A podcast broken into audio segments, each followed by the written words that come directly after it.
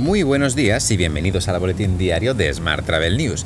Hoy con un poco más de ruido de lo normal porque te hablo desde la fantástica terraza del Hotel Palacio Salvetti de Alicante.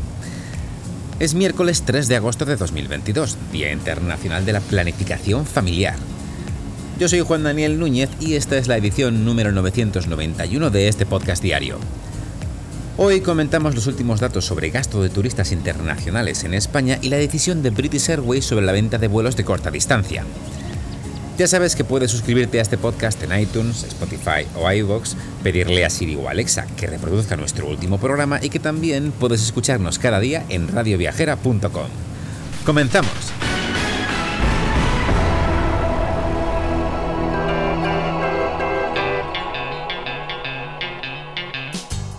Según los últimos datos publicados por el Instituto Nacional de Estadística, los turistas internacionales gastaron más de 35.000 millones de euros en el primer semestre, un 89% más de los niveles prepandemia.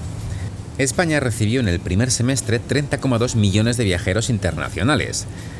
El gasto medio por viajero se situó en 1.205 euros y la estancia en 6,9 días, por encima del mismo mes de 2019.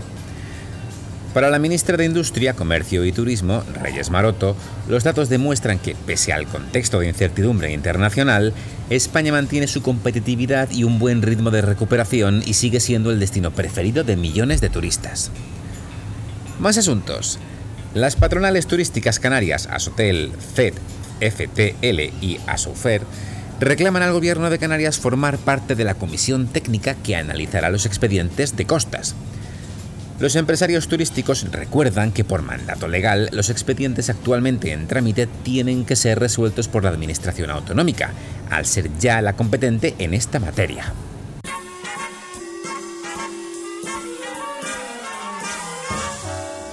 Hablamos ahora de transporte. British Airways ha suspendido la venta de billetes de corto radio desde el aeropuerto londinense de Heathrow. Esto incluye vuelos dentro del Reino Unido y hacia Europa.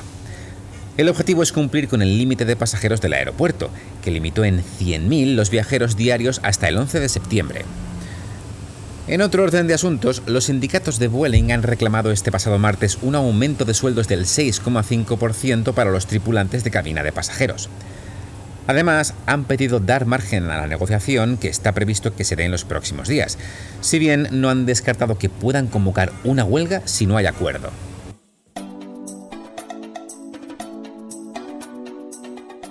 Vamos con la información sobre destinos. Los turistas que se alojen en las viviendas turísticas de Madrid generarán en 2022 un impacto económico anual de 940 millones de euros en bares, restaurantes, tiendas de barrio y ocio. Son datos del primer estudio de opinión de los clientes de viviendas de uso turístico, realizado por la Asociación de Propietarios de Viviendas Turísticas Madrid Aloja. Hoy también te cuento que España lidera la venta de entradas de tickets a parques acuáticos alrededor del mundo. Italia y Portugal completan el top 3 de los países favoritos de los usuarios de la empresa Tickets a la hora de elegir un parque acuático.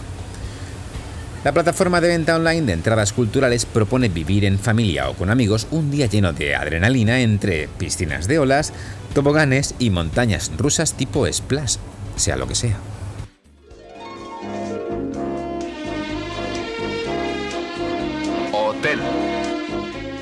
Vamos ahora con la actualidad hotelera. El grupo inversor Esperia ha cerrado el primer semestre del año con un volumen de negocio que recupera los niveles previos a la pandemia. La compañía ha registrado una facturación de 58 millones de euros, que se ha visto impulsada especialmente por la buena marcha del negocio en el segundo trimestre del año. Mientras, los establecimientos hoteleros y extrahoteleros de Puerto de la Cruz siguen la senda de la recuperación turística elevan desde el 46% hasta el 66% su nivel de ocupación por plaza entre enero y junio de este año, a menos de 5 puntos del cierre de junio de 2019. Por último, te cuento que Bahía Príncipe Hotels and Resorts recibe la certificación Travel Life Gold en todos sus hoteles de España. La compañía ha recibido el sello de sostenibilidad en todos los hoteles que tiene en España, tras superar diversas auditorías que certifican el cumplimiento de requisitos de sostenibilidad económica, social y medioambiental. Te dejo con esta noticia. Muchas gracias por seguir este podcast y por dejarnos tus valoraciones y comentarios en Spotify, iVoox o Apple Podcast.